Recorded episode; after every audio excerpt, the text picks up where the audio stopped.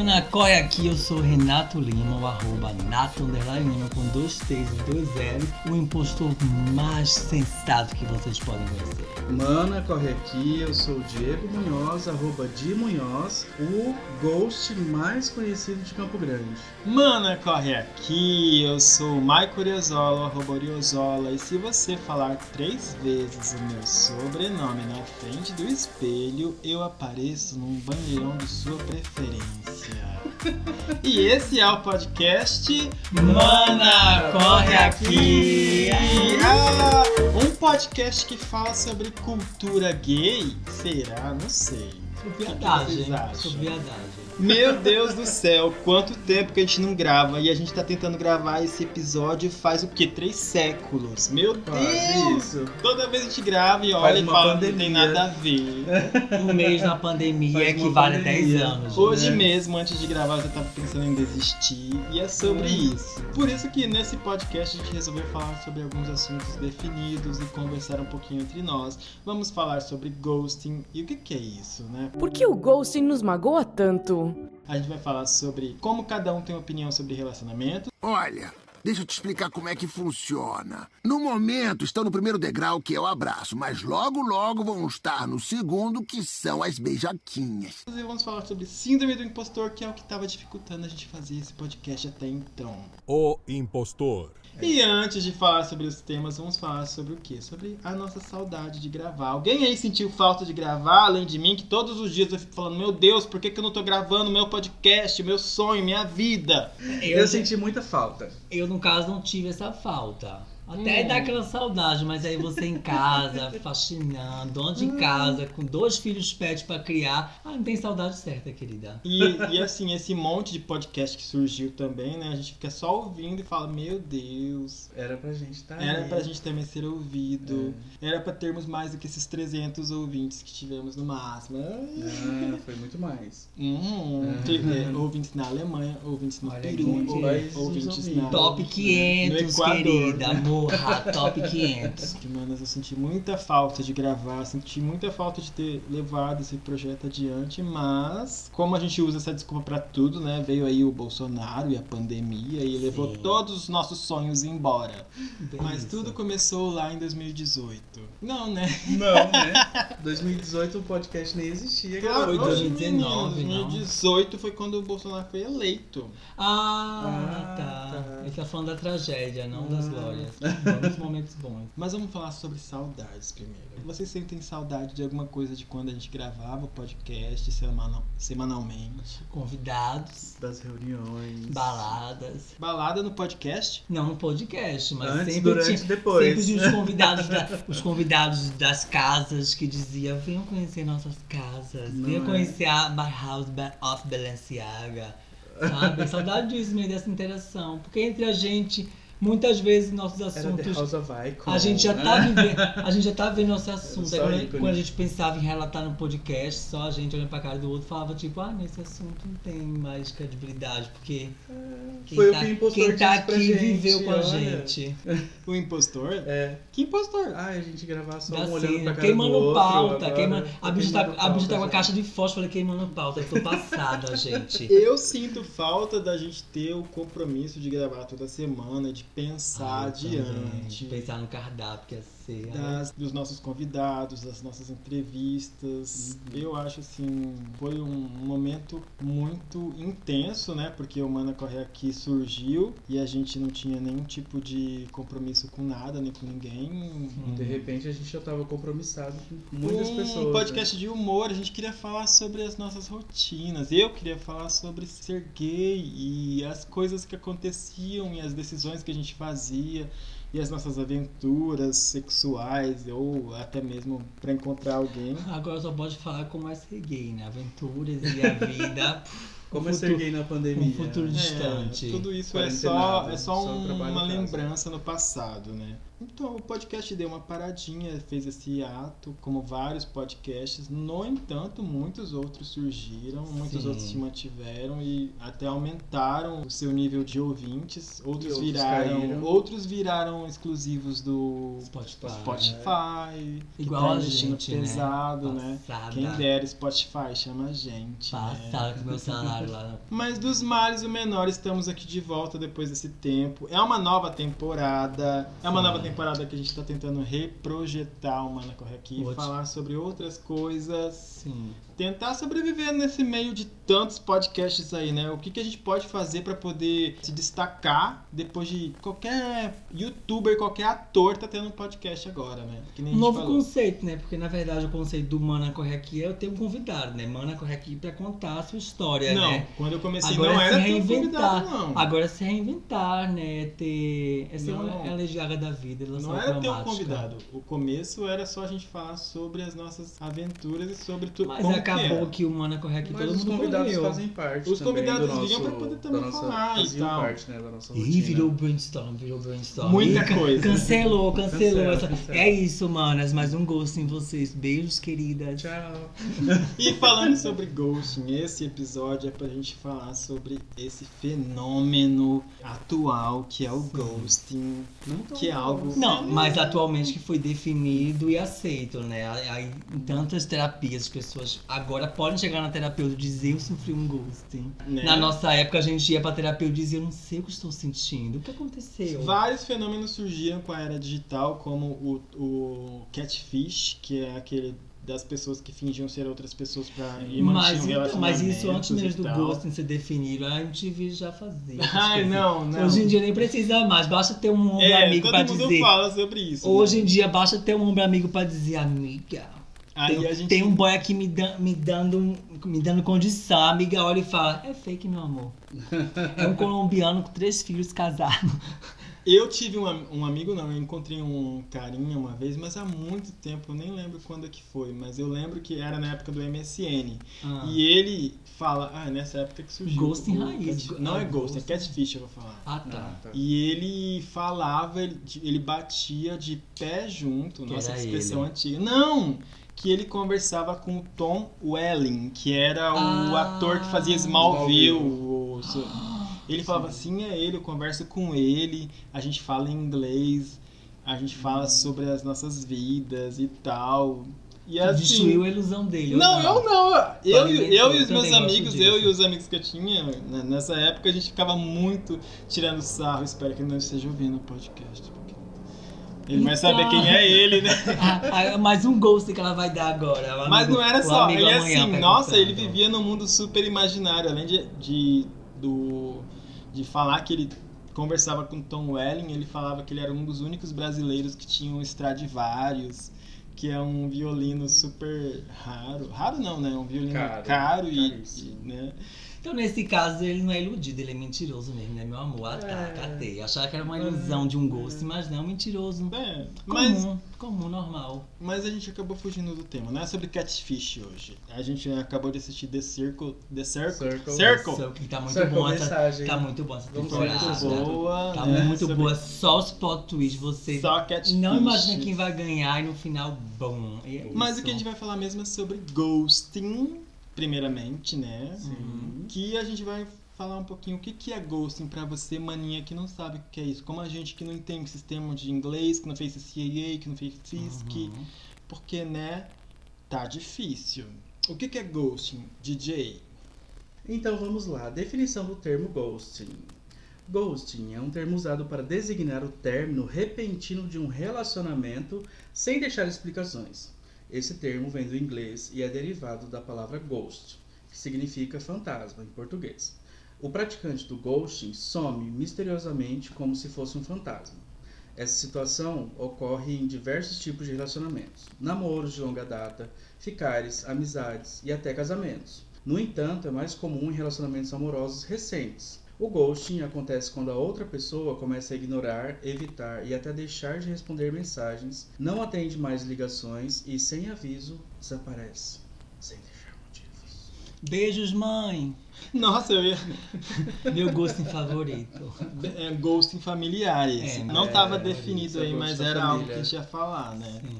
Depois dessa definição, e assim, a gente pode assumir que o MCA, que o Mana Corre aqui, deu um ghosting nos ouvintes, né? Ou os ouvintes Era um deram um relacionamento, ghosting na gente.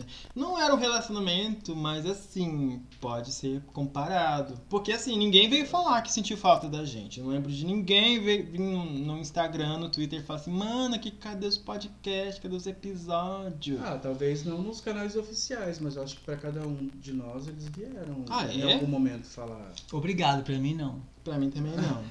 Evitou a pressão. Mas tudo bem, porque eu também não tava preparada pra, esse, pra dar resposta. Sim, a gente tava mesmo necessitando dessa morte repentina. Vamos falar bem. sobre ghosting. Depois dessa definição, você, Nato, você, de eu, Uriozola, Michael. Vamos falar sobre essa sensação horrível que é Sem muito... ignorar. Não é, não é uma coisa da época atual. Provavelmente existia ghosting antigamente, mas, Mas a de definição, maneira, né? é isso que eu falei. A da definição te- é muito antiga, terapia. né? Mas, A assim, definição não é antiga, a definição é nova, nova- por causa a da era digital. E a Sim, prática ser 15 constante. Você tem como entrar em contato, mas não entra. Você dá uma de que morreu e virou um fantasma. Porque, por exemplo, Sem motivo. na época do, do Message, todo mundo tinha um residencial, nem todo mundo tinha um celular. Então, é possível que você achou que levou um gosto e a pessoa só morreu.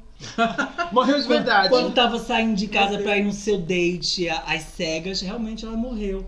Com a atualidade, ver o WhatsApp, ver o computador, quem não tem um celular, gente? Nem que seja sem WhatsApp, sem internet. Então, hoje em dia, precisamos de um tempo pra definir isso, porque a pessoa sumiu sem morrer, sumiu com todos os contatos ali, sumiu recebendo, como é que fala, os dois vizinhos do WhatsApp. Está chegando. Esse chip tá onde? Que, nem- que esse celular não foi roubado, querida. Esse tá chegando a mensagem. Então, o que seria isso? Aí resolveram definir até mesmo pra aliviar a barra dos terapeutas, né? Porque agora você chega lá e fulano sumiu. Ghost, meu amor. Você sofreu um ghost. E o que? Superou? Exatamente. E a gente trouxe esse tema à tona aqui no Mana Até mesmo para poder dar uma entrada, dar um gancho, que a gente deu essa sumidinha, a gente, e a gente Uhum. voltou. E a frase característica do ghosting, porque pode ser que a pessoa volte, daí ela volta com aquele Queria estar Oi sumido, né? Ah, aí. Ou às vezes nunca mais aparece realmente. Aparece né? mais. A gente teve experiências de ghosting? Várias. Fale por você. Mentira! Não, não morri ainda. Mas eu acho que é uma coisa muito séria, porque quem sabe quando eu morrer. eu Mas por po- que, você tá ligando a morte toda hora, menina? Que Porque você de só, morte é esse? você só vira fantasma se morrer de verdade. É Então, por isso que você tá levando ao pé da letra. o ghost é uma fake morte, É um querida. termo só, né? É, o- é- é um fantasma Uma porque você sabe que essa pessoa tá ali, Então. mas ela só não quer se comunicar. Mas eu só quero definir É na igual- minha vida. Porque eu Às não, pra- vezes- eu não pratico ghosting. Porque na minha Você realidade. não pratica ghosting. Eu Você queria não estar some. morte. Então, não. Assim. Tem contatos e contatos. Não, eu não tenho paciência pra ignorar ninguém. Eu, eu Você não tudo. ignorou ninguém nesses seus 39 anos de vida. É bem isso. É não, eu isso, fui mais né? ignorado do que ignorei. Mas até agradeço também quem me ignorou. Obrigado por tudo. Gratiluz. Quantos anos você tem mesmo? 3-3. É, Idade de Cristo. 33 anos. Mas você levou um ghosting. Acho que todo mundo, né? Como eu, como eu já mencionei aqui, meu gosto em favorito é minha mãe querida. De boy. Ah, de boy, sim. Mas geralmente foi tipo assim, tava naquele esquema ainda, negociando, sabe? Nunca você Negociando. transou com alguém e você queria encontrar essa pessoa de novo e essa pessoa Depois. deu um ghosting. Não, de ficar sem explicação, não. Mas já aconteceu de eu pensar, não queria encontrar mais essa pessoa, eu assumi e eu agradeci. E você, Di, fala alguma coisa a respeito. Eu Porque já depois fui, né, vamos falar ghosting. primeiramente um ghosting individual e depois a gente falar sobre ghosting como casal. Eu já fui o Ghost, né, na verdade. Uma das mais famosas do FMS. né? Como eu falei, né, o, o maior Ghost do Mato Grosso do Sul. Mas, é, o de Campo Grande, né? Sempre fui de eu ser o Ghost e a pessoa ficar mandando mensagem. Porque quando alguém me dava o Ghost, eu falava, ah, tá bom, beleza, próximo. Mas nunca... Mas já sofreu, então é feito eu, lida bem com ghosting. A gente, tipo, ok, valeu. Não precisa, Sim, você não, sumiu... precisa, não precisa falar que eu sou gorda, eu sou Ah, magra, não, que meu pau é pequeno, é não, grande. não, Só não, suma, obrigada, era. né? Pelo Uhum. favor que fez. É. É. Sério? Sim. Eu já levei muitos ghosting, mas dei muitos ghostings também. E o, o ruim é que eu acho que a gente não consegue explicar o porquê. Então é tão difícil falar e criticar a respeito do ghosting que nem tipo. Tem gente que quer falar que é uma maneira cruel, infantil, desnecessária, que você pode falar a verdade. Mas às vezes nem você sabe qual que é a verdade, às vezes você simplesmente queria um, um sexo casual e não sabe como falar pra Mas pessoa. então, Aí você fala, eu só queria sexo casual, e a pessoa vem querer discutir a respeito, não é? mas Tipo, falar, ah, você é uma vagabunda, por que que não falou isso antes? É por isso que eu falei, tem a negociação. Então, gosto é mais ou menos, por exemplo, na- como tu já citou, na época do MSN, a gente tá conversando com alguém que ou não queria mais ter esse contato, sentimento, ou por um motivo da vida parou de responder, você ficava ali e você não tinha como achar. Hoje em dia não. Se você teve contato com a pessoa de trocar ideias profundas, se você trocou telefone, hoje em dia é mais fácil você ir atrás e querer uma explicação. Então hoje em dia é mais filha da putagem você dar um ghosting. Ou seja, você gosta, você iria atrás pra ter uma explicação? Depende da situação, como eu falei. No meu caso, eu sou tão assim resolvido, tão aberto, tão sincero que eu acho que os relacionamentos que poderiam ter me dado esse gosto e eu ficar atrás se sentiram acuados em dizer pra mim: não, não vai rolar, porque, entendeu? Eu pressionei, porque se tinha. Já tem casos que você estava dando um oi, um boa tarde, uma semana e a pessoa sumiu, você automaticamente entende. Não rolou mais, não quer mais, deixa quieto, entendeu? É isso que eu tô falando. Receber um gosto de a pessoa sumir mesmo eu ficar atrás, nunca. Porque tem um nível, né? Tem aonde, aonde, o degrau que você chega pra poder decretar. Isso é um gosto, hein, meu amor? Eu tô aqui, não é nem bolo mais, é gosto. Teve muitas situações em aplicativo, acho que eu e o Di como casal, de dar ghosting nas pessoas. E uma das razões do porquê eu acabei falando, ah, eu não quero mais ficar no aplicativo, porque a gente nunca define. Também por causa do conceito da pandemia, né? Mas não vou negar que teve encontros também durante a pandemia. Sim. Mas a maior parte do, da- das conversas levava ghosting ou dávamos um ghosting, né? É Ou cruel. desencontros, né? A pessoa queria É, naquele momento, a gente, ou a gente queria. Mas aí desencontro não é ghosting. né? O ghosting é quando a gente pensa que vai ter alguma coisa, mas aí depois fala, ah, acho que não. E aí para de falar. Não, o gosto é apenas, eu acredito que é apenas o sumiço. Pode ser um Sumi- desencontro, é, pode ser uma falta de interesse e não quer ter a responsabilidade de lidar com o sentimento, porque realmente não tem nenhum sentimento com a pessoa. É isso que eu falei, do teu grau de relacionamento. Na época do MSN, começo dos anos 2000, era válido até você dizer, ah, não tava com tempo. Agora não, gente. Agora, um minuto você resolve qualquer situação mal resolvida. Então é isso. Só dá gosto hoje em dia quem é muito mau caráter e tá afim de Nossa! de dar gosto. E é isso, nada mais Me importa. chamou minha de mau opinião. Eu caráter. também fui chamado de mau caráter aqui. Fui chamada de mau caráter Tá registrado. cara aqui, Se a olha só. carapuça você viu, né?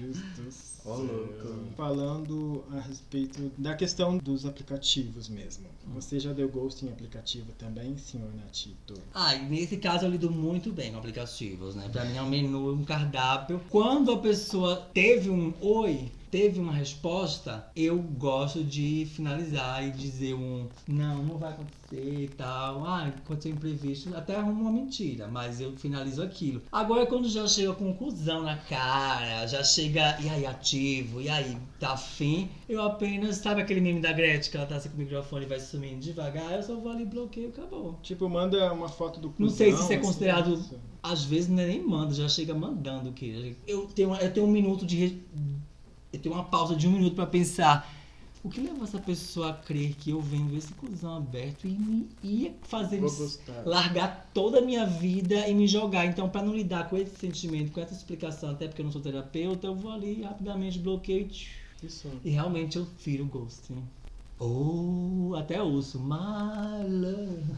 Ah, já teve várias situações que acabei dando ghosting, como pessoas que eu conversava que era de outras cidades, que a gente ficava falando várias e várias horas, falando sobre planos e planos. Aí de repente, tipo, não tem mais nada pra conversar e aí você some e a E a pessoa. pessoa também. Às vezes é momentos, você tá num momento livre, a pessoa também do nada, uma, uma das partes se ocupa ou, ou consegue algo mais verdadeiro aqui, às vezes são carência e tal. Exatamente, mas é Vai, isso. vai de quem levou Então, e de quem deu. O ghosting é uma coisa que a gente vai ter que lidar, todo mundo vai ter É, que sim. lidar. Sim, cotidiano. é- não é à toa que É um definiram um fenômeno nome pra isso, né? pra agora. Procuraram um nome pra poder saber o que estamos levando, né? Sofrendo. O único ghosting chato pra caralho que a gente viu no Twitter esses dias, que eu vi, né, que é o ghosting que acontece na entrevista de emprego que eu tava falando. Muito. Que eu vi que as pessoas falam assim, ah, a gente liga pra você, vai dar um feedback, seja negativo ou positivo, e nunca mais, você fica lá aguardando, né? Isso até me lembra a história da rainha do pop Madonna, né? Que no caso dela, quando ela começou lá em Nova York, né, ela começou a fazer audições para musicais. Um dia que ela foi fazer um teste para um musical que ela não foi aprovada, foi que ela recebeu essa ligação. E foi justamente o que ela se questionou. Ela perguntou, mas por que vocês estão me ligando pra dizer que eu não passei? Aí foi quando rolou a proposta. Não, porque a nossa gravadora, a gente quer uma, uma pessoa pra transformar numa artista pop e foi justamente isso. Então realmente o ghosting já é uma coisa cultural e eu acho até justa. Então, assim, mano, você que recebeu um ghosting, que sabe lidar melhor com a situação, que sabe do que a gente tá falando, porque a gente tá aqui meio que enrolando no assunto. Sim. A gente tá tentando lembrar dos nossos ghostings, mas você tem um ghosting que te marcou, vem falar com a gente. E ainda digo mais, gente. se algum dia uma empresa te retornar pra dizer que você não passou, querida, pode preparar, você será a próxima rainha do pop. Eu espero até hoje a ligação de você não cumpriu o requisito. Você não foi aprovado. Só pra ser uma grande gostosa da laje. Já é pensou o boy manda uma mensagem pra você, você fala, mas por que, que você sumiu? Daí ele fala, você não cumpriu o requisito. Mas eu sou produtora aprovado. de filmes pornôs e seu cuzão vai ser uma estrela. Ah! Ah, credo, que horror! Quero! Ah, Os delírios de uma quarentena, Deus, gente. né? Delírios de uma pandemia. Outro surto também com a pandemia foi o OnlyFans e todo mundo virando ator pornô nessa pandemia. Muita né? gente. É? eu tentei, mas não cumpri o requisito. É difícil. Não cumprimos o requisito. É Entendo. difícil entrar nesse, nesse ramo. É só lembrar do, do Marcos Goiano dando fora naquele cara porque o cara não tinha um pauzão e não, não era interessante pra fazer vídeos. Então agora a gente pode deixar esse tema de lado e pro próximo trend do Twitter nessa Vamos deixar pandemia. quem morreu descansar em paz. Ghosting. E depois dessa sumida que a gente deu, ou que deram na gente, né? o que eu gostaria de falar é sobre um outro fenômeno da pandemia. Não só da pandemia, né? E não só da era digital. Essa coisa doida que entra semana, sai semana, vira trend topic também, que é discutir relacionamento. Isso é uma coisa saudável, discutir relacionamento? Talvez seja. Se o gente casal, sim. se a gente estiver disposto a ver as diferentes faces e como que se constrói. O problema é o que, a gente vê no Twitter e na internet em geral, é como as pessoas querem definir relacionamento. E é sobre isso, manas, que eu quero falar com vocês. Um dos maiores tópicos que se discutem, que é um dos mais tabus, é monogamia versus poligamia, ou seja, relacionamentos monogâmicos e relacionamentos abertos. Sem querer fazer cagação de regras, sem querer se comportar igual, o que eu quero conversar com vocês é sobre essa mania das pessoas acharem que tem a fórmula correta, a receita para dar certo um relacionamento. E o problema maior é a definição que se criou. Tem esses memes que estão correndo solto falando sobre o pack de um relacionamento gay, que começa fechado, se conhece, o requisito é abrir o relacionamento. O que, que vocês acham a respeito das críticas prós e das críticas contra? Mas principalmente falar a nossa opinião a respeito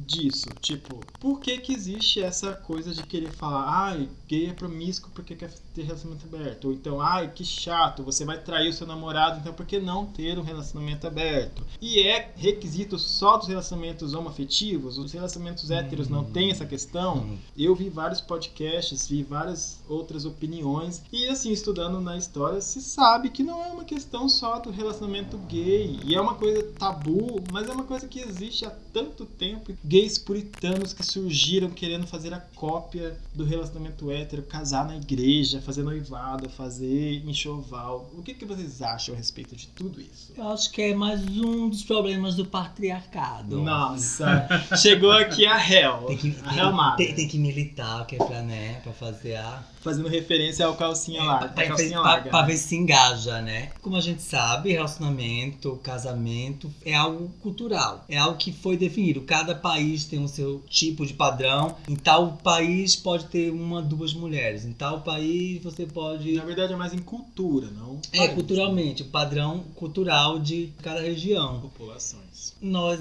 gays fomos definidos a partir do padrão, por exemplo, anos 90. Anos 90 era putaria, era todo mundo se pegando, mas tinha aquelas bichas que nadavam contra a maré, que eram aquelas bichas que eram tidas como bichas lésbicas, que ouviam Adele e queriam se Nos anos 90, queriam, mas por fim, queriam um relacionamento duradouro. Entende o que eu tô falando, né? A definição Adele é de agora, mas eu tô falando que a gente pode explicar eles. Eu tô, tô entrando na questão do que você falou referente por que tá essa promiscuidade. Hoje em dia estamos num momento quebra de padrões total em qualquer pra onde você vai. Você olha pra empresa, você olha pra família. Então a gente tá nesse período. E agora, com as bichas mais novinhas, esse pessoal que tá vindo dessa remessa, estão vindo mais militantes e até mesmo mais.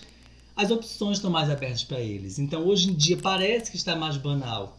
Mas esse assunto de poliamor, de relacionamento aberto, é bem de antes. E não é algo só exclusivo do mundo gay. O mundo gay é que cansou de tentar fazer dois homens tentarem ter uma fidelidade. Mas a- nós, nós mesmos gays, começamos a ver que não é bem assim. Hum. Um relacionamento é quando duas pessoas se sentem bem e é isso que importa. Você quer ser monogâmico, você quer casar e ter uma família e ser fiel. Você vai encontrar essa pessoa, vai ver que as duas têm a visão no mesmo caminho e vão junto. É assim, Mas aí, mas aí, como você falou, os caga-regras vão cagar regra em qualquer momento. Até mesmo. Ai, vamos perder regras. Vai ter as regrinhas do. Ah, hoje em dia. A, a questão não é essa, é que nem assim, você falou, ah, hoje em dia estão. os, novos, os novinhos estão chegando com novos padrões mais abertos, mas eu acho que é justamente o contrário. Eu acho que eles estão chegando mais tradicionalistas, eles estão querendo fazer. Eles estão querendo principalmente mostrar que, que não é uma bagunça, que é família, e aí eles querem fazer. mostrar pra todo mundo que tem um negócio de noivar, de trocar aliança, de fazer casamento. Mas e aí. também mostrar que, tipo, é, uma das coisas que São eu já vi em vários, em vários seriados que falam, que tentam tratar sobre essas questões, falam que assim, os casais héteros passaram os anos 80 e os anos 90 tentando fazer com que o divórcio não fosse um tabu e que as pessoas pudessem casar e também Sim. pudessem se divorciar sem problema nenhum. E aí e é assim, aí vieram os gays nos anos 2000 Tipo, nos anos 80 e 90 o casamento virou uma instituição falida, porque era algo muito regrado, algo que era só mais para ser. Era uma, uma empresa em que dois Sim. sócios não conseguiam lidar com a situação. E aí Sim. vieram os gays que eram que queriam que, que era uma novidade, que queria falar sobre o amor e sobre outras formas de amar, e de repente que, que querem casar também, querem voltar a essa questão do casamento. O problema é que aí surge a militância e surge a esse, essa, esse, esse, essas, esse momento que a gente vive em que quer falar que tipo não existe monogamia, que você vai trair, você e aí fala assim, você vai trair sim, você vai ficar por trás, você não quer ter um relacionamento aberto porque você é egoísta, porque você vai fazer por trás ou e tal, sei lá, não sei o quê. Mas assim, querendo cagar regras para as pessoas, quando a gente sabe que relacionamento é uma coisa muito pessoal. Não dá pra gente falar que só porque é moda eu vou abrir meu relacionamento. Não, não existe isso, né? Então, mas aí já é o ponto que tu falou, por exemplo, no começo dos anos 2000, era tabu, era polêmico falar do relacionamento aberto. Porque até então o normal era ser padrão. Nunca deu esse boom, deu essa virada. Tu fala que hoje tu consegue perceber bichas que estão levantando a voz porque querem ser mais monogâmicas, as novinhas. Mas eu acho que é esse, é esse o ponto. Antes era o comum ser monogâmico. Quem levantasse a voz para um trissal, para um poliamor, ia ter a ia ter a credibilidade, ia ter a visão, no caso, ia ter a como é que eu posso falar? A atenção. Hoje em dia é o contrário, hoje em dia ficou tão mais normalizado, até mesmo entre relacionam- relacionamentos heterossexuais, que uma bicha levanta a bandeira do não, eu sou monogâmica, não que ela seja falsa ou não. Então tem mais tem mais visão, entendeu? Não que eu acho que tenha mudado, eu acho que continua igual. Hoje em dia só tem mais a possibilidade de você falar mais abertamente sem vergonha. Porque antes você falava relacionamento aberto, ah, é uma otária, olha que trouxa. Hoje em dia já é mais o contrário. Hoje em dia você fala, não, somos uma ah, otária, trouxa, traída. É mais ou menos isso. Eu acho que é esse em relação ao boom. Mas, querendo ou não, o relacionamento continua a mesma bosta. É Cada um, como você acabou de falar, cada um que tem que ser o seu, tem que ser o seu acordo. Porque até hoje em dia isso é posto em pauta. As feministas vêm aí lutando, mas tem aquelas mulheres que se sentem bem, confortáveis em ser submissa, de ser a dona do lar. Então é isso que a gente, a gente tá nesse ponto. Em parar e aceitar que você tem o seu, ele tem o dele e eu tenho o meu, e você vê qual que se encaixa mais com o seu. E, como infelizmente estamos na era digital, todo mundo tem visibilidade. Basta fazer um Twitter do nada. Tem gente que não tem 10 curtidas no Twitter, do nada fala uma besteirinha que tem um milhão. Aí, bum, vai ser reconhecida por isso. Então eu acho que a gente tá mais nesse momento. Mas eu acho que o relacionamento continua igual, a cultura, a cabeça fechada é a mesma. E é isso. Nada mais importa que a minha. Como é que eu ia falar? Opinião? A minha opinião, obrigada. Mas então, mas assim, mesmo você, mesmo você tendo falado tudo isso, o que eu tô querendo dizer é mais a questão da polêmica a respeito disso, né? Ela, ela não é uma polêmica válida, é uma polêmica que tipo sempre volta à tona e sempre vai voltar, né? Porque na verdade é uma questão cíclica. Eu não acho que é uma coisa de agora, mas é uma coisa que é mais aberta hoje em dia. Tudo é mais aberto Falar hoje, né? sobre isso, porque a gente está querendo quebrar paradigmas, mas se tem relatos de famílias poliamores é, nos- há muito tempo atrás, nos anos 80, nos 70. A gente já vê o movimento hippie que falava sobre o sexo livre e tal, o que resultou em várias coisas.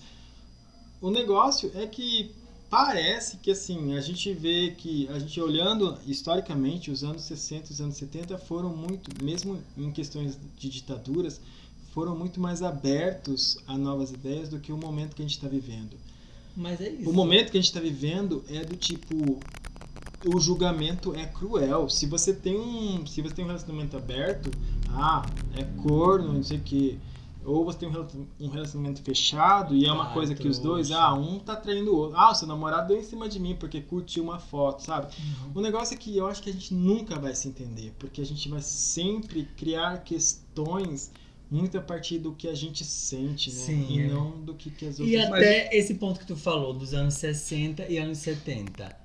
Eram mais. A, pare- parece que eram mais resolvidos sobre isso. Não, quê? não falei resolvidos. Eles estavam Não. num momento de pressão sobre ditaduras e guerras. Então- Aí houve os, os jovens daquela época não aceitavam o que estava sendo dito para E é eles. então eles resolveram isso. fazer paz, Ele- amor e sexo. Eles se sentiram obrigados em levantar a sua voz. Aí agora, hoje em dia, como, entre aspas, é mais popularizada essa situação, quem se sente coagido, incomodado com a situação, se sentiu um dire- obrigado agora a levantar sua voz. Porque, como eu falei, estamos num momento de internet virtual que todo mundo, quer, mesmo sem querer, tem uma visibilidade. Então, é mais ou menos isso. Naquele momento, porque até pessoas, eu acho que naquela época lutaram contra o amor aberto e tal, hoje em dia talvez possa ter Então. mudado a cabeça. Cansou daquele momento e hoje em dia está estável num relacionamento monogâmico. Tem muito isso também. Ou ao contrário, de muita gente que viveu uma vida um relacionamento monogâmico, do nada abriu, se sentiu bem, mas no fim das contas é sobre se sentir bem. E acima de tudo, você tem uma amizade com o seu parceiro e dizer, olha, tô afim disso. Se é parceiro, vai pegar na sua mão e vai dizer, vamos resolver. Como é que a gente vai resolver isso? Entendeu? Eu acho que é, eu acho que é mais ou menos isso. Fala de. Eu acho que as configurações de um relacionamento só dizem respeito às pessoas que estão envolvidas nele. Se um dos dois está aberto a ter um relacionamento diferente, seja é, poligâmico, seja aberto, ficar com várias pessoas, ou seja, ser um trisal, mais de uma pessoa, enfim. Eles vão conversar e entre si vão se resolver. Se um não está de acordo, mas o outro tem vontade, pode acontecer aquilo que a gente vê, tipo assim, de ai, seu namorado deu em cima de mim, mas vocês têm um relacionamento fechado. Uhum. Tipo, porque um dos dois não quer, mas um quer. Ou a pessoa que, tipo, é, quer um relacionamento aberto, mas ela quer ela ficar com outro, mas ela não se vê com o seu parceiro ou parceira Dividir ficando com outra pessoa. Então, há o egoísmo, mesmo assim. Então, quem tá de fora do relacionamento, ou quem tá de fora dessa configuração, não tem esse direito de ficar cagando regra, falando assim, ai, vocês não, não deveriam fazer isso, não deveriam fazer aquilo, deveriam fazer isso. Não, cada um que tem seu relacionamento que se Mas que, se, que arque com a- a- as consequências daquilo que está acontecendo. Se você é, acha que isso é certo pro seu relacionamento, se tá dando certo para você, beleza. Se não tá, quem tá ali no relacionamento, naquele, é, naquele Convive, né? mundinho, Uhum. é que vai saber o que tá, tá, tá bom ou não. Não, então, é. Aí vem esses, esse povo de fora, ah, ah, duas putas, porque tá com relacionamento aberto. Ah, você tá sendo é- corno. Você é a vergonha do movimento. Mas as pessoas que estão dentro do relacionamento veem isso de uma forma tão afetuosa, tão gostosa e tal, que não tá nem aí porque os outros estão falando, né? Mas justamente isso, como, como eu falei, tipo, antes era o mais comum era ser só dois. No que as pessoas que queriam abrir, ser mais livres, levantar a voz, aí hoje em dia quem quem defende o movimento monogâmico vai dizer, ah, hoje em dia é putaria, hoje em dia ninguém quer mais a sério. Mas não é, a gente só tá preso nesse ponto que, infelizmente, principalmente no Brasil, é algo cultural, porque a gente foi criado nos anos 90 que é normal ter um homem, uma mulher e uma mulher que vai se meter nas novelas, novelas, Uhum, filmes. Sim. E isso parece que pra gente é aceitável, mas aí no momento que você vê que as duas Tem- mulheres aceitaram dividir o mesmo homem, ou o mesmo homem então, aceitar dividir mulheres, ou então tem dois Aí- homens e uma mulher, daí já não é certo. aí vem o olhar de fora de criticar, tipo, ah, como assim? Mas hoje Uhum. em dia. É porque, é, é, como eu falei, questão cultural, ainda mais referente a novelas e filmes, a gente vai pegando essa carga Muita que. referência errada, né? Sim, é, infelizmente é isso. Vamos ter ainda mais uns anos de luta. Não. 2030 E eu não acho é, que vai não ser é. mais. E como vocês.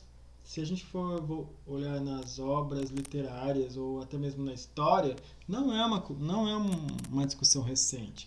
A Sim. gente viu é, Dona Flor e seus dois maridos, por mais que um dos maridos esteja morto e ela vê só o espírito, já é uma coisa que fala sobre um relacionamento. O sentimento que É. ficou, porém, ela tem um E temos também o eu, eu Twitter. do eles, né, que é com a Regina Casel, Lima Duarte, e, tem, e fala também sobre um relacionamento que não é monogâmico e como isso acontece. E é de uma bolha totalmente diferente que, por mais que você assista, eu acho que só quem É, vive pra entender na- aquilo. na- porque no- aquilo ali é uma cultura bem comum naqueles interiores, mas a gente vê. Eu mesmo desse filme, o Twillis, eu só tenho mesmo marcado em mim aquela cena que ela deixa o menino na porteira bem no começo e tal. Mas referente a esse relacionamento, o- talvez assistindo hoje em dia eu possa ter outra visão, mas eu na época eu não, não consegui entender e compreender É, bem. E sobre as questões de você disfarçar o seu relacionamento para a sociedade e conviver tipo com uma pessoa do sexo oposto, tem o, o segundo travesseiro que trata sobre isso. Então assim, Ah, só. tem muita coisa que fala, não é uma questão atual. E assim, as relações é, familiares, historicamente, elas se constituem há muito tempo. Até mesmo na época em que nos tornamos sedentários e como vivíamos. Uhum. E como tem muitas outras sociedades que, que vivem de maneira diferente, que não existe a questão do casamento. O casamento foi uma coisa inventada pelos europeus há pouco tempo, inclusive, né? Então, assim, não dá pra gente cagar regra. O negócio é a gente Não. tentar viver o que é bom pra gente. E citando o Sex and the City, que é uma das minhas séries favoritas, né? A gente vê que ah, no- quando a Carrie tenta viver o padrão, né, e seguir o que a sociedade pede, que é um casamento fabuloso, ostentando e tal, dá tudo errado. Ela foge do que ela tinha planejado entre ela a e o dela, é entre ela e o, e o Big. Quando eles voltam a ser os dois, que é aquilo, tipo, somos, somos só eu e você, eu e você contra o mundo. Ah, o nosso relacionamento é, é, é o nosso, não é o que os outros querem. Aí dá certo.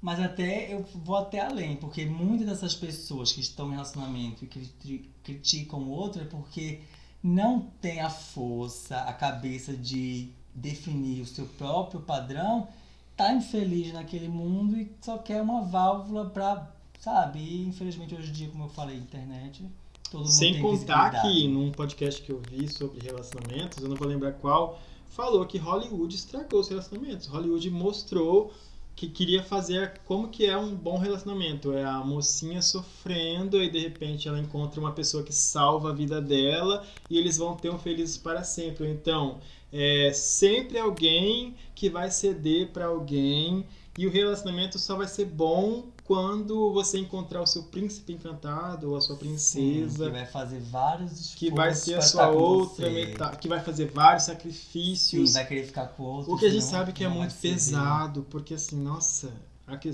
Hollywood e as comédias românticas acabaram com os relacionamentos. É. Mas graças a Deus hoje em dia também tá tendo a mudança disso, né? Porque a, a mesma historinha já não vende mais. É o que caso que eu falei da- no caso Brasil novela.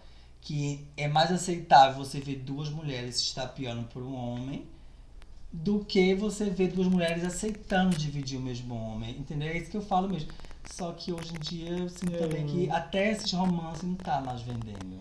E E, uma. como o mundo é, é, feito de dinheiro, né? Eles estão sendo obrigados se- a e, se sem querer, e sem querer dar spoilers pra quem for assistir a série Special, né? O que é legal é que o cara, além de falar sobre a, a deficiência dele, né?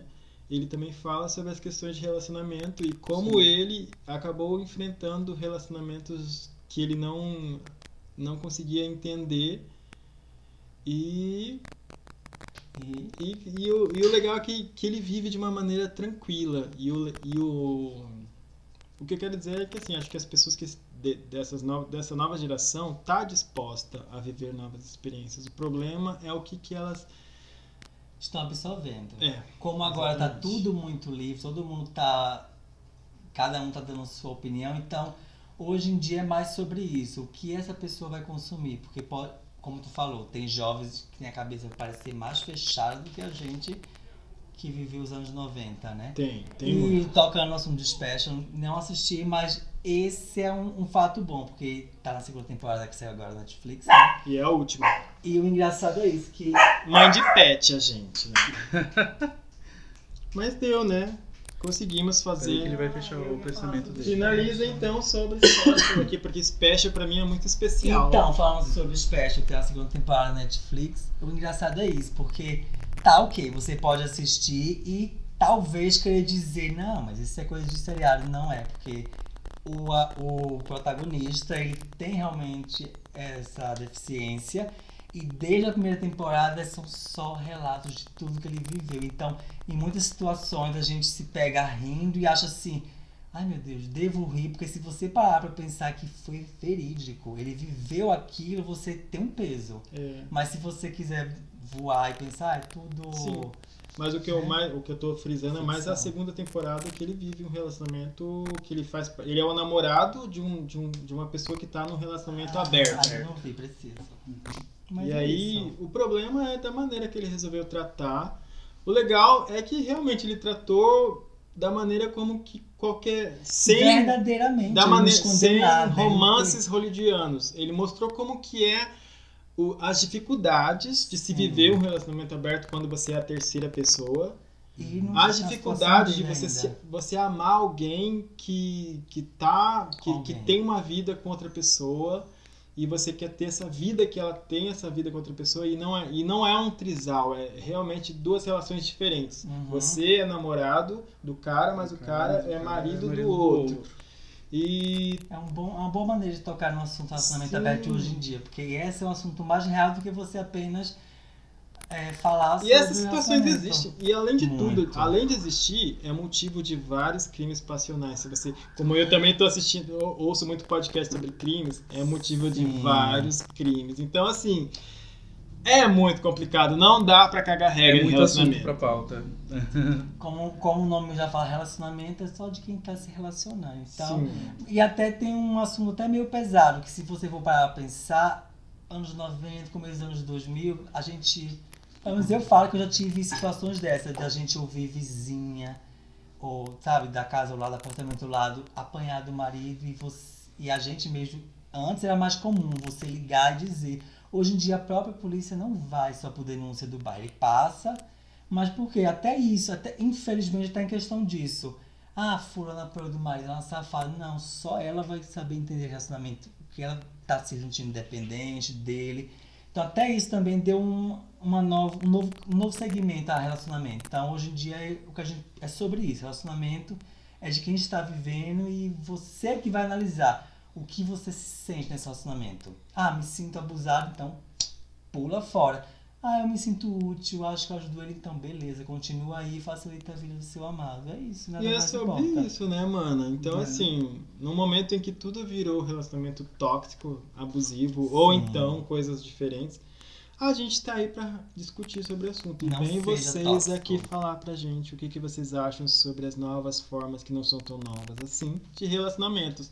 Sintam-se à vontade pra falar com a gente e até mesmo falar se vocês querem que a gente adentre nesse assunto e possamos discutir com outras pessoas, não é É mesmo? divulgar o seu relacionamento, vai que alguém mande uma, um relato de um relacionamento super Por louco, favor, manda relatos pra gente gente. de relacionamento Adoro. abertos ou fechados, ou que abusivos, o que você quiser falar. Não é mesmo? E Comenta assim que a aí, gente manas. vai fechando esse tópico também. Sem esclarecer nada, com muitas dúvidas, Não é? né? Não tem Sim. como. E é isso. E é nesse embalo, né, sobre relacionamentos e sobre ghosting, sobre tantas coisas, que eu gostaria de falar sobre um assunto que eu me sinto muito é, encaixado, que é, é, um, os outros tópicos que apareceram muito, que fala- se comentaram muito, que é a síndrome do impostor, que é uma coisa muito nova pra mim. Eu não sabia o nome da coisa que eu acho que eu tenho, né?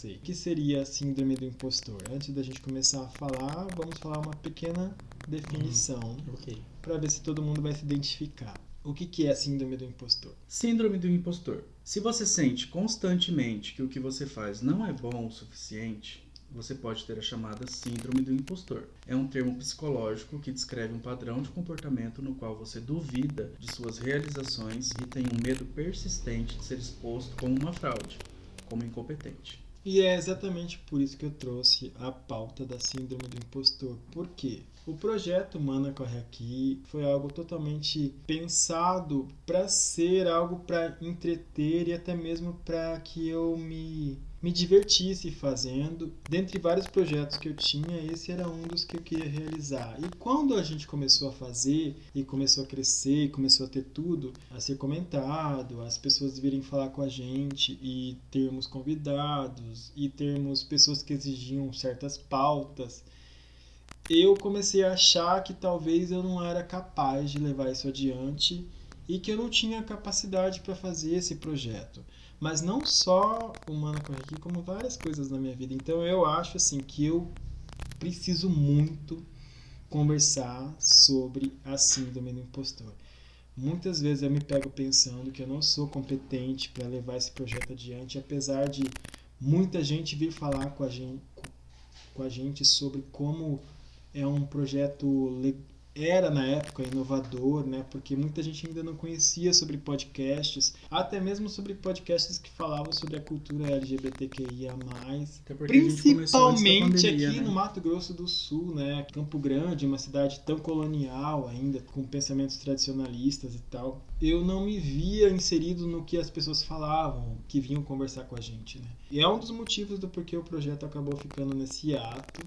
E além disso, também tem outras coisas na minha vida que eu acabo pensando que eu não tô fazendo direito, que, que eu não tenho a competência para fazer e acabo me sabotando e, e acho que sofro dessa síndrome do impostor. E é novamente algo que eu queria trazer à tona, que eu queria conversar porque quando a gente conversa, a gente descobre que a gente não é o único no mundo e que provavelmente muita gente passa por isso também. E a melhor maneira de deixar uma coisa no passado é falar a respeito dela, tornar ela real, palpável para a gente poder superá-la. Então eu quero saber, a partir dessa definição, vocês se consideram que já viveram a síndrome do impostor ou sou só eu que não consigo lidar com os meus projetos e acabo sabotando? Perante essa definição, eu acho que eu nem tenho a síndrome, eu sou o próprio impostor, né? Porque assim, até então, no meu crescimento, na minha infância e minha adolescência, eu convivia isso como um quesito de, de sensatez, digamos. Eu sou uma pessoa que eu sou muito. Eu posso acabar qualquer projeto, ok, pra mim tá concluído, mas eu vou sempre ser aquela pessoa que eu vou procurar o defeito. E aí eu já cheguei até no momento de eu me me pegar fazendo isso com todo mundo, sabe? Eu achava que, por exemplo, chegava um amigo mostrando um projeto, ah, eu fiz isso e isso. Eu me sentia mesmo, meio que na obrigação de dizer, eu preciso olhar o que eu acho que ele não tá vendo.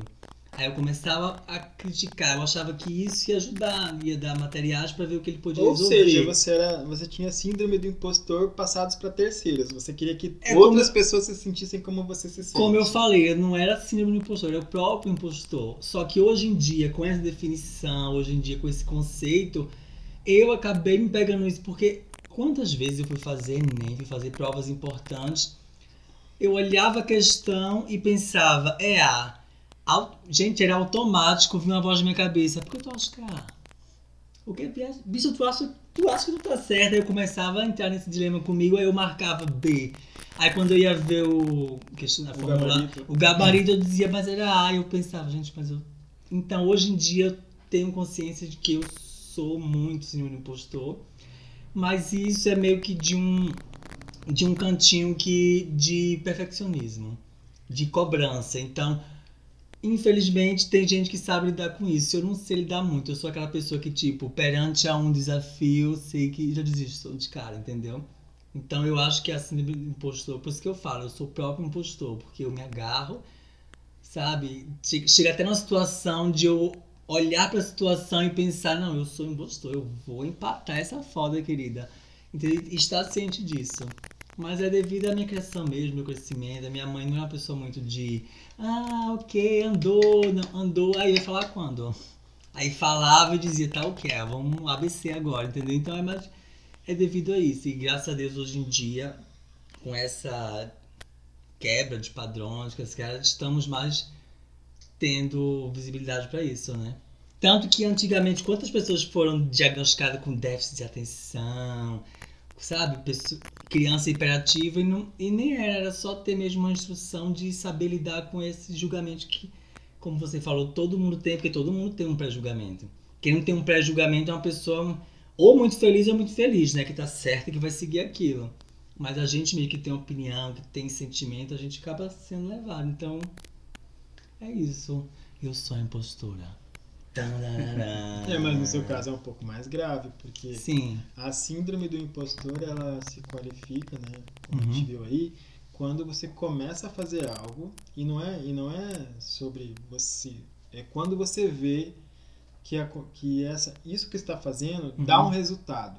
E aí vem e aí é, a- começam a falar a respeito disso. Ou nem não isso, você vê que é uma coisa que vai adiante. Só que vem uma vozinha lá e fala assim: será que você é capaz mesmo de levar isso adiante? Ou seja, para ser a síndrome do impostor, o projeto tem que ter começado. E Então, você tem que e você se sabota falando que você não é competente, que que os lucros que você está recebendo ou os elogios que você está recebendo não é não é, é, é, é porque a pessoa não te conhece e, e você sabe que Sim. no momento você vai fazer com que se ferre tudo, vai ferrar tudo, vai ferrar tudo. É, tipo, não tem como. Não só em empreendimentos, mas também em Em relacionamentos. tudo, a gente vê vida. muitas pessoas que querem fazer joguinhos porque falam assim, ah, eu sei que daqui um pouco a pessoa vai me trocar por uma pessoa mais nova. É assim, do impostor. Eu já, fui, eu já fui essa pessoa de estar no relacionamento, alguém se declarar pra mim e eu dizer, oh bitch, please, não. Não, Você está apaixonado, você tá só iludida. Eu É. sou essa pessoa. Então, Eu já cheguei nessa situação. E ainda vou mais além. Eu sou uma pessoa que eu sou tão confortável, me dou tão bem com o meu impostor. A gente tem um relacionamento. não, não pode. A gente tem um Isso relacionamento não é, tão. não é legal você faz. É, não é Porque legal, mas Infelizmente, eu estou me abrindo aqui. Eu sou uma pessoa tão assim que eu já me acostumei a lidar com isso, que hoje em dia, agora, eu estou falando isso e eu estou notando falando. Que, por exemplo, eu faço uns desenhos, eu faço alguma arte e eu me pego a isso. Se alguém vê antes de estar acabado, é minha deixa para dizer desiste, viado. Ai, Sabe, eu tenho né? muito isso. É uma Mas pena. infelizmente, eu tento me policiar com isso, mas ainda não não cheguei na minha perfection, por incrível que pareça. Mas e é você, isso. Di, tem uma experiência com, esse, com essa síndrome do. Todos os dias. eu faço alguma coisa e eu fico assim, não, não tá bom. Não, não vou passar pra pessoa que, tipo, ah, meu patrão pediu alguma coisa, eu falo assim, não, não é isso aqui. É, tipo, tá perfeito, a pessoa me elogia, eu falo, não. O Nato pode olhar, tipo, não, tá ótimo, tá ó- Não, mas É. não é isso. Tipo, eu me auto-saboto. Estamos juntas. Por exemplo, quando a gente começou o podcast, todo mundo elogiava, falava assim, ai, tá legal a edição, não sei o que, eu ficava assim, tipo, não, não tá bom. E, é, eu parava no meio, ah, você é inteligente, você vai conseguir terminar a faculdade. Eu, eu me auto-sabotava. Um curso de dois anos, ficar quatro anos na faculdade, tipo, porque eu achava que eu não era inteligente o suficiente para terminar. é, ou para me dedicar e tal mas sabendo por dentro que eu sempre fui muito bom em várias máximo, coisas Mas o máximo ainda não é. e em fazer e tal, mas eu me cobrar muito a ponto de eu não conseguir ir pra frente. Então, meu auto, meu meu Impostor. meu é, meu impostor, tipo, ficava assim, não, você não é bom. Você não não, não, não é bom o suficiente, né? E todos os dias eu me deparo com ele. O que é uma coisa muito triste, né? Porque. Sim. Ai, a nossa bebê quer falar também. A Lana tá querendo. Ela A não quer falar da casa quer falar. A Lana, que é a nossa petzinha linda que mudou a nossa vida na pandemia. Uhum. Mas essa é uma, é uma coisa, é uma questão. Nossa, assim, eu tô com 38 anos. E eu lembro que desde a primeira vez que eu me quando eu comecei a fazer o curso na, na no CIDEM, na Seleta, para office boy e mini secretária, que você quem tirava as melhores notas conseguia um trabalho de aprendiz nos órgãos públicos, né? É, igual a os patrulheiros mirim, igual lá, sabe? É, quando eu comecei e que eu comecei a fazer as provas e que eu sabia, é que nem o Nato falou, né? Que eu sabia as respostas, que eu me dedicava, eu eu achava que assim o, a- os elogios da professora e do pessoal que eu não merecia aquilo, que Só eu gentileza. que eu achava. Não, não, não achava que era gentileza. Na minha cabeça, eu acho que eu estava tirando o lugar de alguém que era realmente bom, que poderia estar na, naquilo. Eu lembro disso muito vividamente na minha cabeça. Que tinha o Eduardo, que inclusive foi. Ele foi o primeiro, mas era uma pessoa que se dedicava muito, muito mesmo. Que queria aquilo. E eu também queria, só que o problema é que eu queria, mas ao mesmo tempo que eu queria aquilo, eu achava que eu não estava, que não era, não era o meu lugar, não era pra mim, apesar de eu não necessitar também. Competente até eu achava que eu era, o problema é que eu achava que eu realmente era um impostor, que alguém precisava muito mais do que eu. Só que assim, eu eu tive, aí a experiência foi justamente essa, ele foi, o Eduardo foi o primeiro, eu fui o segundo e a gente conseguiu a vaga que todo mundo queria, que era no Inmetro, que era uma das melhores vagas. Mas a todo momento que eu tava no Inmetro, todos os dias que eu acordava para ir trabalhar, eu falava, gente, o que que eu tô fazendo, né? Tenho, eu tenho certeza que alguém faria muito melhor do que eu aqui. Porque eu sei lá, eu achava que eu não merecia. E eu não sei de onde que isso vem. E isso me acompanha até hoje. Eu sempre consigo as coisas que eu quero, só que no momento que eu tô naquilo, na coisa, eu fico pensando, eu não mere... eu não deveria estar aqui. Eu tô Você se duvida, você se eu julga. tô né? ocupando o lugar de alguém que faria muito melhor do que eu, coisas assim. Assim, eu não consegui ainda superar. E todo mundo sabe que eu entrei na federal em 2011 e até hoje eu não consegui superar porque a todo momento eu fico repensando. Quando eu vou fazer algo, eu falo, eu não tô fazendo do jeito que alguém faria e tipo, ai, eu sempre fico me comparando com outras pessoas. E a síndrome do impostor é algo que definiu o que eu sentia. É uma coisa que surgiu agora que não sei se é moderna. Não, A definição veio agora, é de agora, Talvez mas não, que esse é sentimento, como tu acabou de falar, se a gente olhar, parar pra pensar, todo mundo tem. E a gente que veio de que a nossa educação foi construída anos atrás, então a gente tem isso, porque antes, tipo, um filho fazia algo, o pai e a mãe ou repreendia, ok, dava aquele parabéns. Hoje que tem mais essa influência do incentivo. Eu, por mais que tenha sido aceito por minha mãe por minha família, querendo ou não, é essa base de educação que eu tive. Que tipo, ah, eu fiz isso, tá bom mesmo? Você gostou, sabe? Minha mãe nunca tinha dito a opinião dela de eu gostei, tá bonito. Então eu meio que carreguei pra isso. Tanto que eu me sentia na obrigação, como eu falei, de falar pros amigos, tipo, ah, eu preciso apontar um erro que às vezes não era um erro, era só que eu tava vendo de fora e não entendia o conceito. Então eu acho que é mais disso mesmo, de cultura mesmo. A gente veio de uma época que até mesmo a nossa exibição, nosso, a nossa feminilidade, anos 90, era mais repreendido. Hoje em dia já tem mais as mães que aceitam e tal, então facilita, mas eu acho que ainda assim a gente tá, né, a gente tem essa cultura de ser, não é nem sensato a palavra, é ser modesto. Então é, é feio você chegar e dizer eu faço isso e isso. A gente vem de uma geração que é bonito você chegar e dizer não, imagina, não fiz nada, entendeu? Você é feio você reconhecer o seu esforço e dizer não, eu batalhei pra isso. Porque quanta gente tem aí que faz o serviço que a gente acha que não foi o melhor, mas se orgulha. Não, eu que fiz e baixo no peito e tá satisfeito com aquilo. Então eu acho também que vem disso, essa base, essa cultura.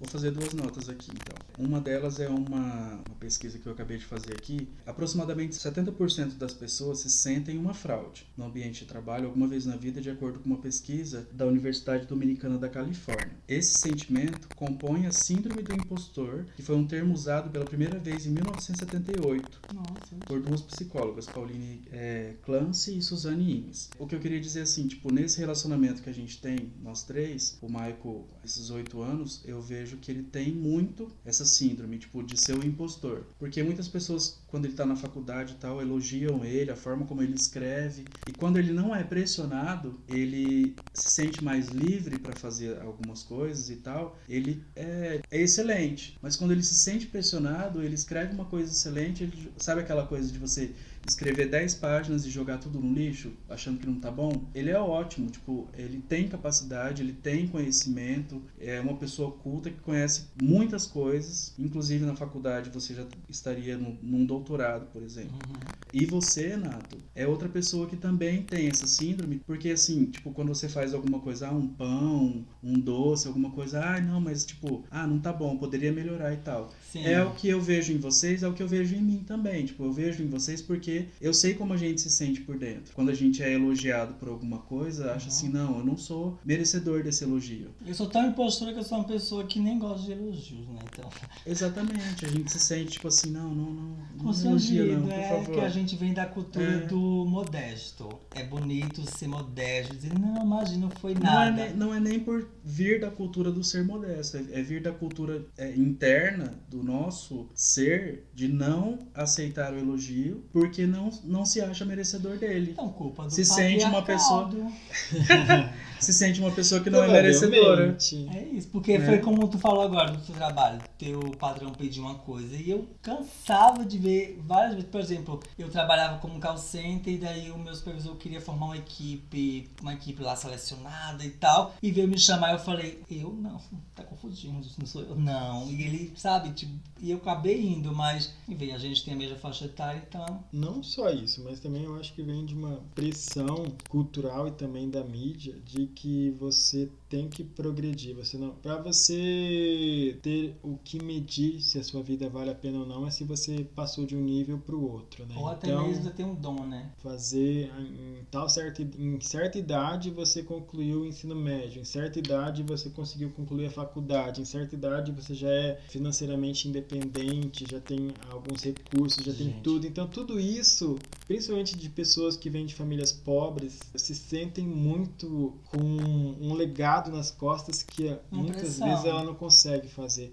E quando faz, quer ser exemplo, e se torna um bolsominion da vida. E né? muitas vezes é fuga dessa pressão mesmo. O impostor vem pra trazer um alívio que você não tá vendo em canto nenhum, porque você se sente realmente incapaz. Tem momentos que você realmente sabe que não dá conta daquilo e você acaba se abraçando na síndrome do impostor pra ter aquele alívio, porque tem gente que vai, vai e não aceita e fica frustrado e é bem isso. Eu, como eu falei, né, hoje eu sou próprio impostor, Então, eu me é isso, abraço assim- com ele, tanto que hoje em dia eu tô numa situação que tem certas funções, certos empregos que precisa de uma responsabilidade, um profissionalismo que eu vendo só eu já decreto, não sou capaz, não, sabe, não sou capaz de opinar, então já mesmo já me corto daí. É igual eu que falei assim, nossa, eu, me- eu não me candidatei para esta vaga, mas assim, tô aqui e tô tentando entender o que, que vocês estão querendo de mim, que é o que acontece no momento que eu tô vivendo. Mas tudo bem, o que eu quero dizer é que, além de tudo, o projeto ter ficado nesse ato, além do- dos problemas financeiros que tivemos, de não conseguir manter o servidor pago, porque também não tivemos, não conseguimos ter um streaming suficiente para atingir pessoas que pudessem ajudar com o apoia-se, né? Ou outros planos que a gente pudesse fazer. Não, esse não foi um dos motivos. O maior motivo foi realmente eu não me sentir capaz de levar o projeto adiante e também um roteiro que a gente me senti muito perdido, né? No momento, tipo, não tinha mais nada a ver. O que eu queria era algo engraçado e falar a respeito de, de algo. E o que mais me e me marcou foi uma pessoa do, do, do meio aqui em, no Mato, em Campo Grande vir falar para mim que que eu não deveria contribuir para essa cultura de que gay era ser gay é fazer banheirão, fazer suruba, que eu tinha que mostrar que ser gay era muito mais além, que eu tinha que mostrar que ser é. gay tinha outras. Não, não é. Isso foi uma, um dos comentários Uhum. que, apesar de ser um comentário bom, o, o problema é que eu incorporei isso pro podcast. E aí eu acabei tentando fazer com que o podcast fosse um podcast redentor, que fosse falar sobre Modelo várias pra coisas. Várias coisas. eu esqueci que não era isso e podia ter outros e assim surgiram outros e tem outros que podem falar a respeito disso e eu podia ter ficado lá no meu nicho e assim ser feliz por mais que não tivesse sucesso mas pelo menos eu estava fazendo a minha terapia falando as coisas que eu queria falar. É sobre isso também assim do medo impostor o problema é que às vezes a gente prefere dar ouvidos para as críticas que a gente acha que,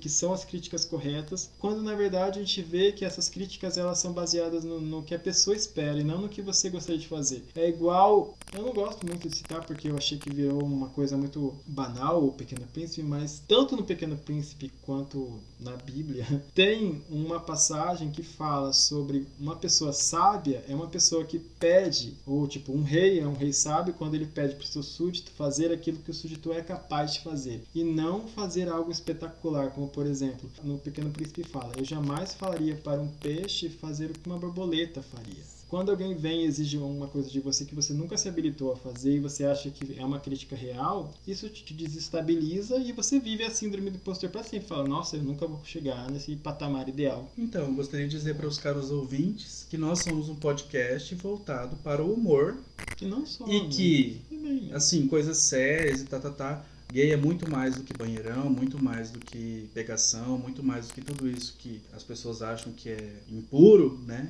Mas a gente vai tratar de- desses assuntos de uma forma cômica. É, nós não estamos aqui para cagar regra para ninguém. Nós não vamos é, tipo falar assim, ah, isso acontece assim, tem que ser assim. A gente não tá aqui para ser é, militante a ponto de não brincar com as coisas que são do nosso meio. A gente trata isso como humor, como uma coisa engraçada, a gente vai trazer coisa séria, vai trazer, já trouxemos e, e vai estar disponível para todo mundo ouvir de novo. Mas a gente não pode entrar nessa bolha de querer fazer tudo de forma tão certinha. Mas é justamente isso que eu falei mais no começo.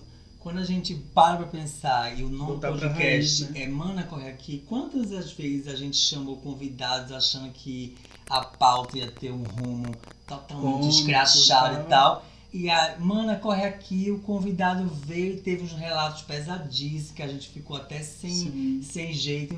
Então é sobre isso Porque a gente não tem conceito. carga emocional psicológica para tanta coisa é, Isso que o séria, né? falou até hoje mesmo. A mana corre aqui é a tera- minha terapia. Uhum. Então, eu penso nisso mesmo. Eu falo que eu, meu ponto de vista, se alguém quiser dialogar comigo, quiser mostrar um ponto de vista diferente, ok, estamos abertos para isso. Mas eu acho que eu tô aqui só para isso mesmo. Mana corre aqui e vem ouvir o que eu tenho para mostrar. Só. Então vamos voltar para as nossas raízes e É isso. voltar a ser uma terapia de novo.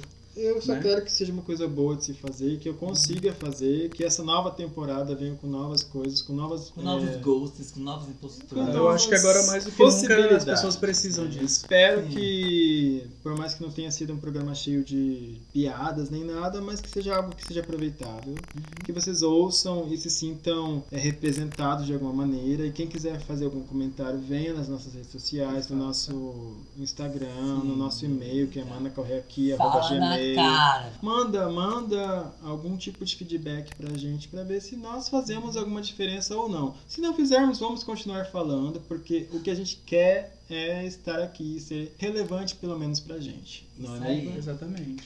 E sentimos É muita falta de todo mundo, sentimos falta das nossas, dos nossos convidados, das nossas baladas, mas por enquanto é isso, gente. Cada um na sua. Fiquem em casa que a vacina tá próxima. E venham, e que venha 2022 com o Lula pra salvar a nação. Finalizamos então. Finalizamos. Temos É um programa? Temos um programinha. Espero que alguém venha falar alguma coisa e que esse programa vá logo ao ar, né, Di? Beijo, galera! gente. Sim, a gente se vê por aí. Não se esqueça, chama meu nome três vezes que eu apareço lá no seu banheirão. Da sua casa, tá bom? Um beijo.